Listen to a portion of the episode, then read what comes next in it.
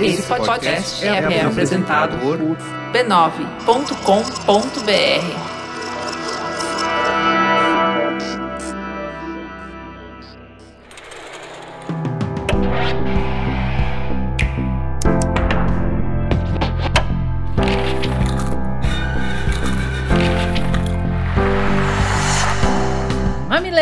e mamiletes, bem-vindos ao Mamilos Cultura, o nosso espaço de reflexões a partir de produções culturais. Eu sou a Juva Lauer. Eu sou a Cris Bartz e hoje a gente vai falar do documentário Xuxa, disponível no Globoplay.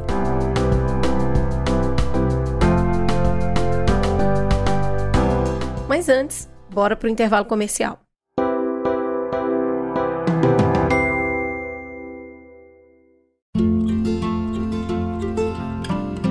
Se você estiver sentindo aquela dor forte, intensa ou febre, não precisa ficar sofrendo e esperando passar.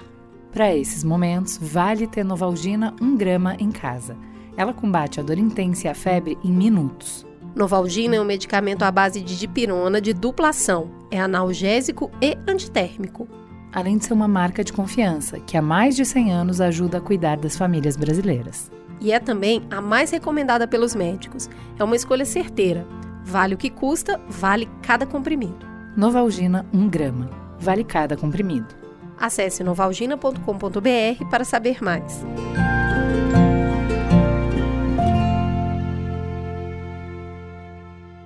Agora bora de sinopse. Bom dia! O nosso show da Xuxa!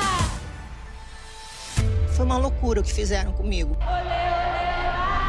A série documental percorre a trajetória de Xuxa com um acervo exclusivo, entrevistas inéditas e reencontros muito significativos. Com todos os episódios já disponíveis, a série sobre Xuxa Meneghel conquistou um recorde de público para a Globo e se transformou no documentário mais assistido na plataforma do Globoplay. Chega mais, chega mais no meu, no seu, no nosso show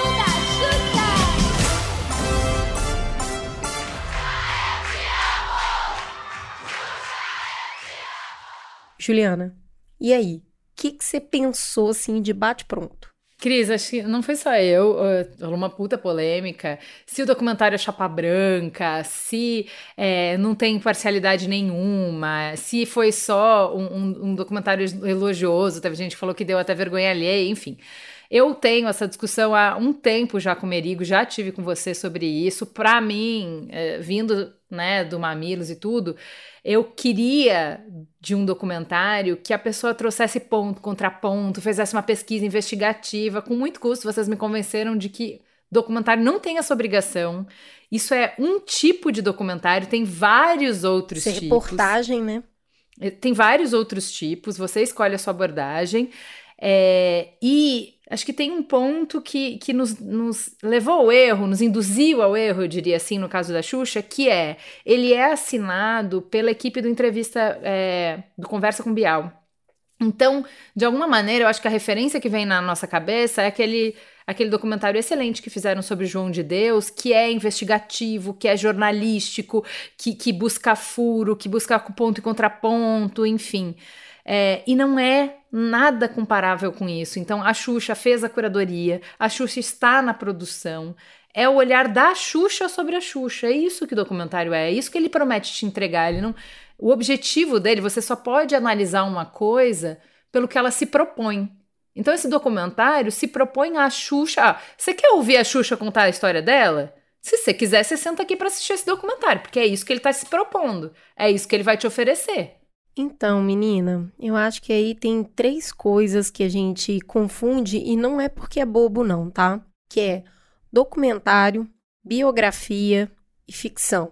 Porque o que, que acontece? Vou trazer um paralelo aqui de onde quebra a minha cabeça. Essa semana saiu uma matéria falando que o jogador de futebol americano da NFL, Eu o Michael Ower, é, que foi a inspiração do filme Um Sonho Impossível, com Sandra Bullock. Ele faz parte da família, é adotado por eles, e aí ele tem todo o potencial da vida. Ele vem a público agora, aos 37 anos, contar que não era aquilo. Que não foi assim que aconteceu, que ele nunca foi adotado oficialmente, que teve questões ali de, de exploração e que, inclusive, a forma como o filme retrata ele prejudicou a carreira dele. Pega essa bomba. Isso aqui era ficção. Então, o que, que acontece com o cérebro da gente? E, e ainda fala assim, né? Baseado em fatos reais, livremente inspirados em fatos reais. O nosso cérebro não registra isso. Depois que você assistiu, é muito difícil você falar, isso não é verdade, né, gente? Você assiste um filme baseado em fatos reais e já acha que é verdade. Abracei ali, achei a história incrível, tá vendo? Dá pra ter família, nananá. Você imagina um documentário com a história da Xuxa. Que também é diferente, nós duas já fizemos o Mamilos Cultura e ficamos apaixonadas pela biografia da Elsa escrita pelo Zeca Camargo. Exato, exatamente. E pra gente agora a vida da Elsa é aquilo ali, entendeu? Que o Zeca escreveu. Não tem como.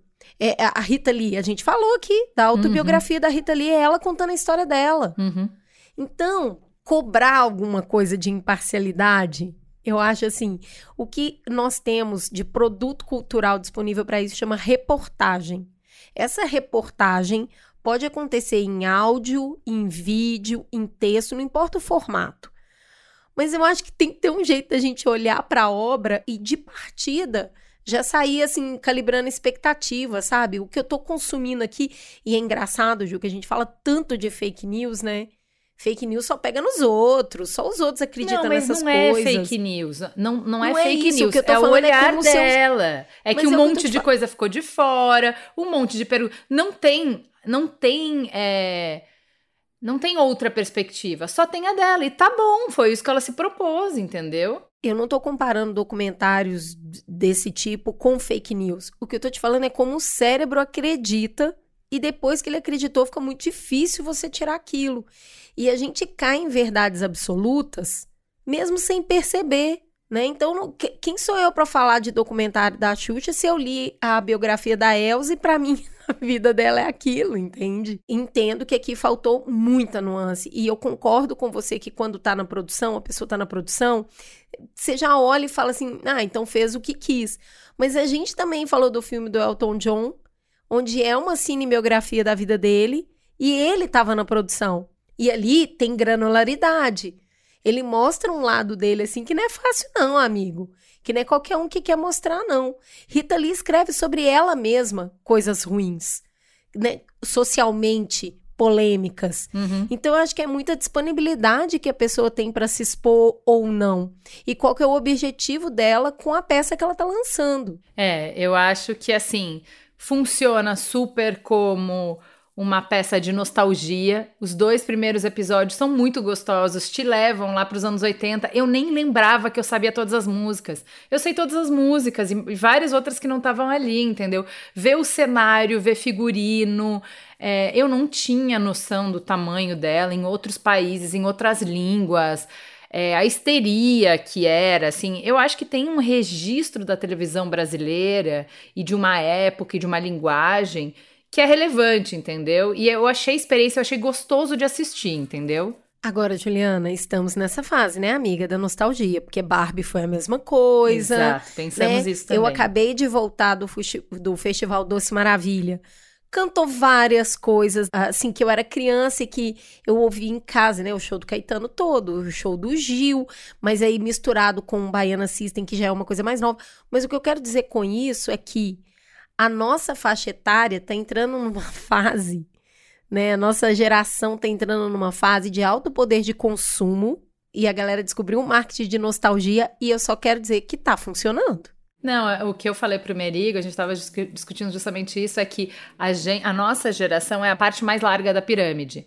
Então, tudo que a gente faz, você percebe um movimento mercadológico para isso. Então, quando a gente vai para faculdade, é boom de faculdade. Quando a gente começa a ter filho, é boom de site de e-commerce de bebê, de roupa, de brinquedo, de não sei o quê. Quando os nossos filhos vão para a escola, boom de escola, enfim.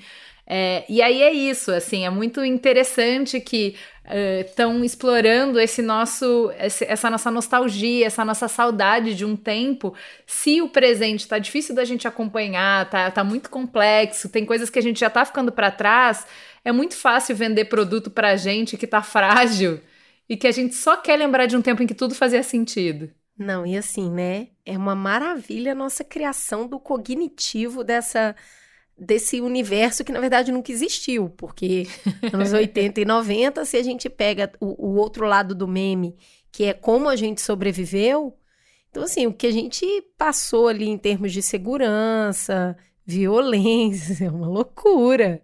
Então, é muito interessante esse lugar da nostalgia, que não é visitar um passado real, né? Ele é visitar um passado emocional, a lembrança que você gostaria de ter. Ela não necessariamente existe. Então, quando eu olho o documentário e vejo a bota branca da Xuxa, puta merda, eu queria muito aquela bota.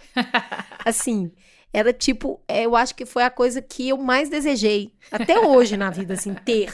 Era a bota da Xuxa. E eu não tinha, porque eu não tinha dinheiro, mas eu não tenho essa memória. Que a frustração de não ter. A memória que eu guardo é aquilo ali é legal, eu queria aquilo. Eu queria voltar lá para aquele tempo que eu não tinha, nem a pau. Então é muito interessante, né? Esse universo de consumo versus memória e tudo mais. Vamos lá, vamos falar de, de, de memória afetiva e, e, um passado imaginário. Gente, o que foi o encontro da Xuxa com a Marlene, né? Óbvio, evidente. A gente tá vendo pelo olhar da Xuxa, tudo ali é pelo olhar da Xuxa. Mas assim, acho que fala muito de um tempo de gestão que a gente hoje nas empresas tá lidando muito com isso, de gente da geração da Marlene, que pensa ainda como a Marlene, que assim, a vida é difícil, o mundo é duro, a gente precisa fazer o que tem que ser feito para conseguir vencer, a qualquer custo, a qualquer preço, a custo das pessoas, né? Então, quando a Xuxa fala e o documentário é dela e ela se coloca como vítima em todas as situações, Claro que abre espaço para a gente pensar, poxa, mas tem o contraponto, tem outro lado, tem outra pessoa. Na hora que você vê as cenas do encontro, a Marlene dobrando a no, é isso aí. Se fiz, não me lembro, mas se fiz, era necessário fazer. Aí você fala, cara, que horror, né? Que difícil que deve ter sido, cara. Ó, oh, assim, tem muita, assim, a gente sabe que não foi falado tudo que tinha para falar foi insinuado e foi pontuado algumas coisas, mas do que tá, tá colocado é muito difícil, né? Olha, é, essa parte do documentário me fez. me jogou lá naquele filme Whiplash, né? Que a gente é, assistiu, que é de um cara, um músico ensinando outro a ser baterista e o quanto aquela relação toda hora vai para um lugar de abuso, vai para um lugar de extremo, mas ao mesmo tempo o cara tá desenvolvendo muito bem o que ele precisa, que hora que vale a pena ficar, que hora que não vale. Isso numa peça de ficção. Eu acho que a gente, de novo, voltando para a nossa, nossa geração, é, que está agora com 40 anos, a gente é a primeira geração que está questionando, vislumbrando uma nova forma de gerir pessoas.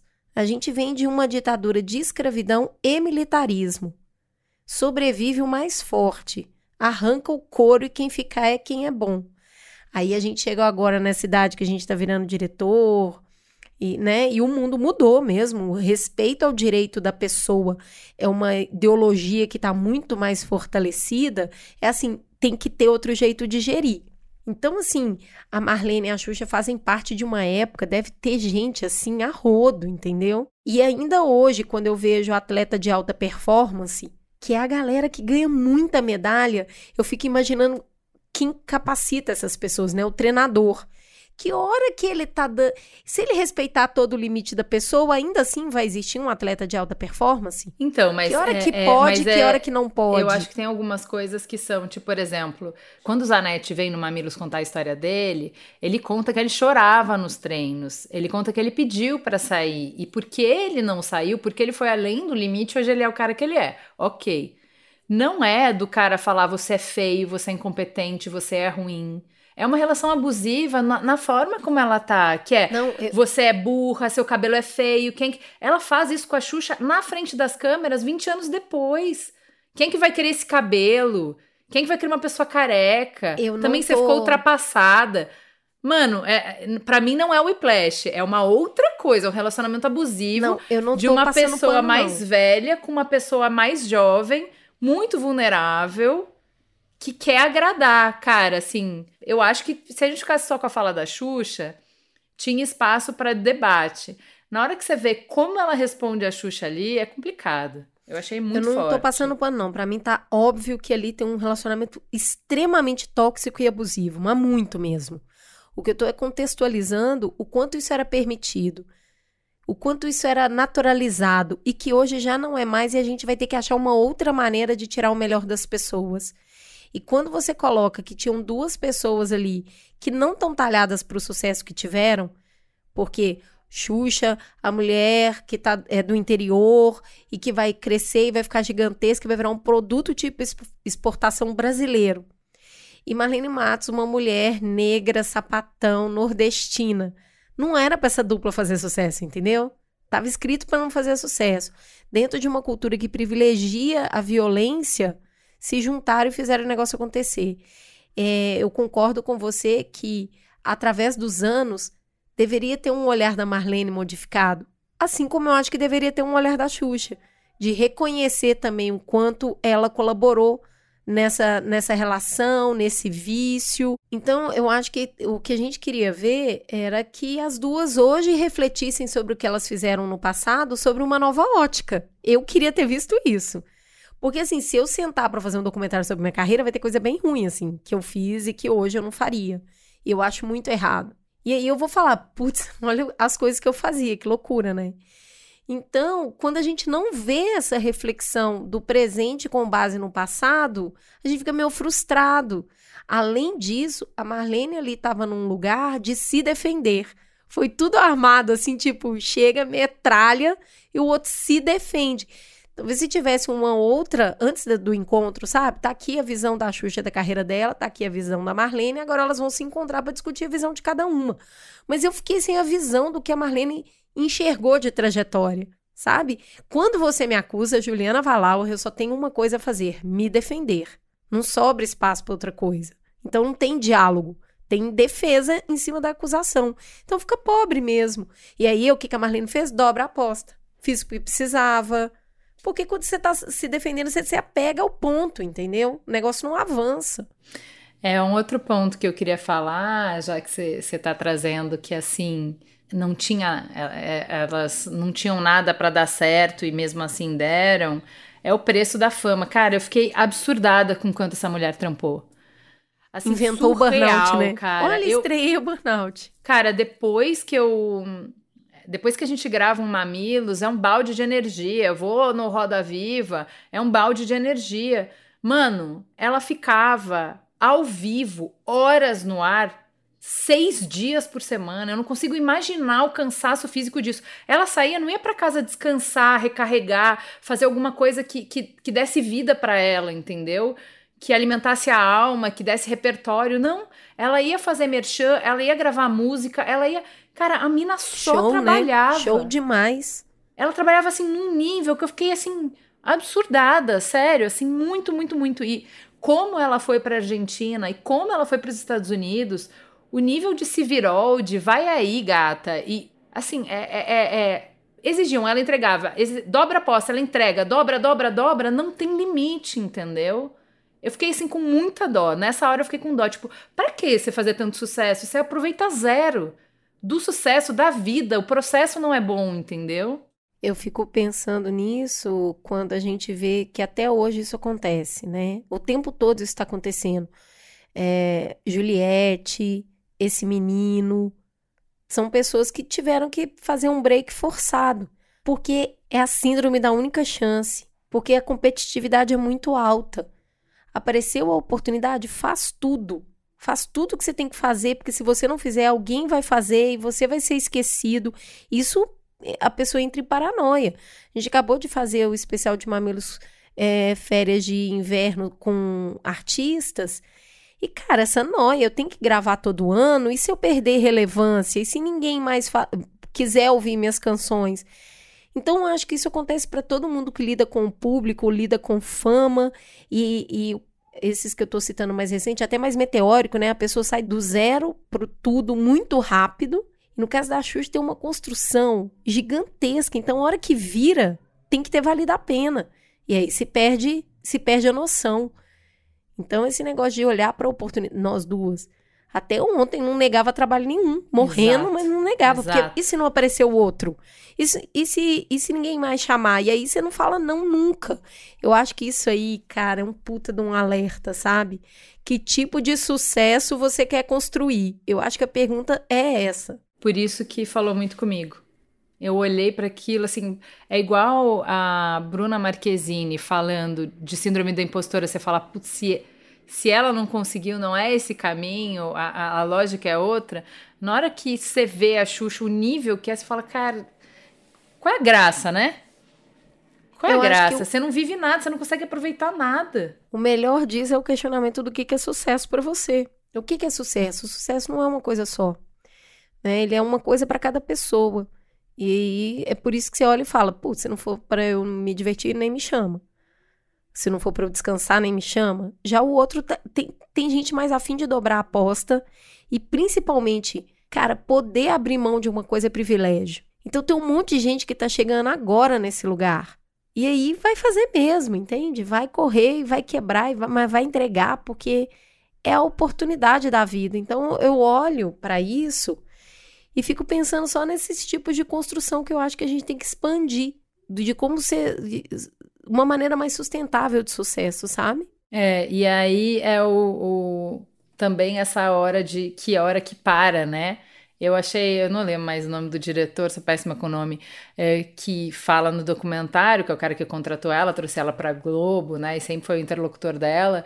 É, eu achei interessante pra gente também, né? De que uma carreira bem administrada, ela não acaba de uma hora para outra. Você leva o tempo que levou pra subir para descer. Você sobe devagar e vai descendo devagar. É, e aí esse dilema, né? Como que você faz, né? Se você é, que, é, fez uma conexão com aquelas crianças, aquelas crianças já são adolescentes. Você vai mudar e vai fazer conteúdo para adolescente? Não, você vai continuar sendo criança. As crianças de hoje são as mesmas que lá? Não. Então você vai mudar um pouco como você fala com criança. Mas espera aí, o seu sucesso era porque você era desse jeito. Se você for para um outro, vai fazer sentido ainda? Então essa coisa de ficar não ficar aprisionada pelo tempo e se arriscar e se arriscar em boas direções para que você possa crescer, mas sem perder a conexão com o público, é muito, muito boa. E, e qual é a hora de parar, né? Ela fala que ela começou, que ela soube quando ela começou a receber não, porque no auge tudo que ela queria era assim. E aí ela começou a ter ideias, era não, não, não. E ela sacou que eles não queriam mais ela. E que eles não iam dizer a gente não te quer mais. Que eles iam respeitosamente, em nome da trajetória, deixar que ela pedisse as contas, que ela fosse embora. E aí, assim, pô, eu pensava, penso muito nisso quando eu vejo documentário de, de esporte, né? Qual é a hora de parar? É na hora que você for humilhado em campo? Na hora que você perder, tomar um nocaute, for horrível?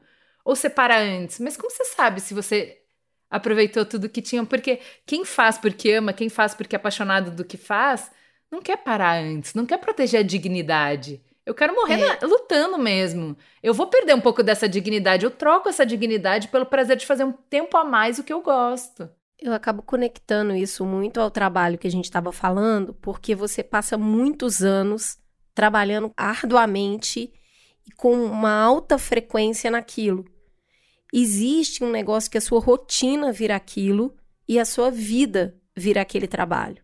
Então, quando é hora de parar, você não sabe muito bem, você vai ter que reaprender a viver. E aí, para pessoas que são midiáticas, é aprender a viver sem a fama. A pessoa que recebe baldes de carinho e reconhecimento o tempo todo vai deixar de receber isso porque ela vai sair dos holofotes. Cara, eu não acho que ninguém está preparado para isso. É muito difícil.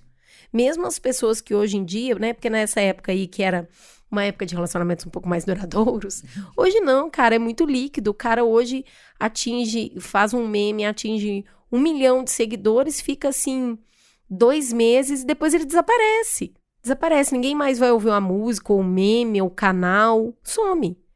Então, você imagina o que que é isso uma pessoa que ficou anos ouvindo Eu Te Amo e as pessoas chorando pra ela e vivendo uma rotina frenética e depois isso sai, isso vai deixar de existir.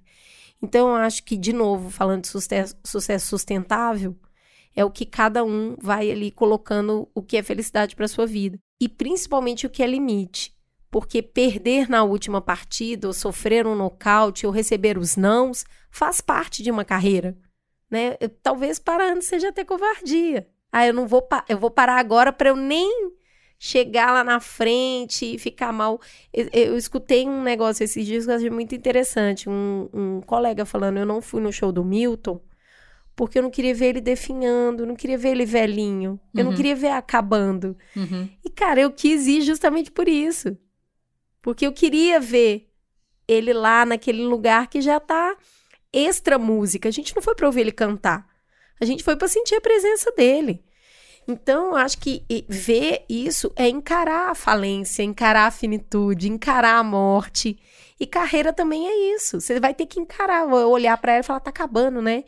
Inclusive, tem gente que se recusa a isso. Temos aí a Jojot, que falou assim: deu pra mim, não quero. Ana Paula Arósio falou: putz, não tô afim, foi legal, fiz aqui, gostei muito e tchau. E todo mundo fica espantadíssimo, né? Como pode a pessoa abrir mão de tudo isso? Bom, tem gente que vê sucesso em outras coisas. É, a, essa coisa de, do, do melancólico, de o show ir minguando, ninguém mais compra o seu CD, ninguém mais compra o seu show. É o ir pra Las Vegas, né? Ninguém. É, sabe? É isso que é, é, Você vai apanhar no ringue. É, eu, uma série que eu assisti de esportista, que ele era atleta olímpico. É, todo ano, os atletas recebem do preparador físico um objetivo de melhorar a, a condição física. Então, fazem menos tempo, mais massa muscular, coisas assim. E aí, é, ele começou a receber. O, ahn, o desafio era manter. E aí, ele soube que estava acabando para ele. Até que um dia ele não conseguiu bater o desafio de manter. E aí eles, assim, então, tomar essa decisão, é ele que tem que decidir, eu vou parar, eu vou parar de competir, eu vou buscar outra coisa, eu vou, eu vou ter que trabalhar em outra coisa, entendeu? Então, assim, é difícil, saber quando parar é difícil. Saber se você quer e assim, é de novo, eu vou voltar para essa palavra. O que, que é esse contentamento? O que, que é esse sucesso? Ele muda de dimensão. Ele flutua. Eu tava vendo, é, é, eu fui no show do João Donato e o Jades, é, Jades Macalé, que teve na Casa Natura Musical e tinha pouquíssima pessoa, eles são dois senhorzinhos. Na sequência, o João Donato faleceu. Então, assim, não tinha mais tanta voz, não tinha tanto ritmo e também não tinha tanta gente. Pra, nesse final de semana, tá lá Jardim Macalé fazendo as pazes com Caetano num festival com zilhares de pessoas molhadas de madrugada num frio do caramba esperando pra assistir ele, entendeu? Então assim, cara, é uma loucura isso, não tem uma métrica, não tem uma lógica. Então eu acho que vai mesmo desse individual. A melancolia faz parte, inclusive, né?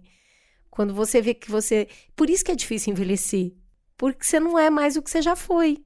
Eu acho que para artista é mais difícil ainda, porque vem esse, ca esse calor e esse carinho de uma multidão que depois também não vai estar mais ali.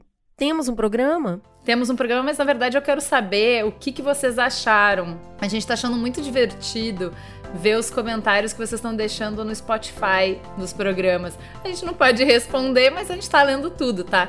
Então podem deixar lá os seus comentários no Spotify se vocês gostaram, se vocês esperavam outras coisas, esperavam mais polêmica.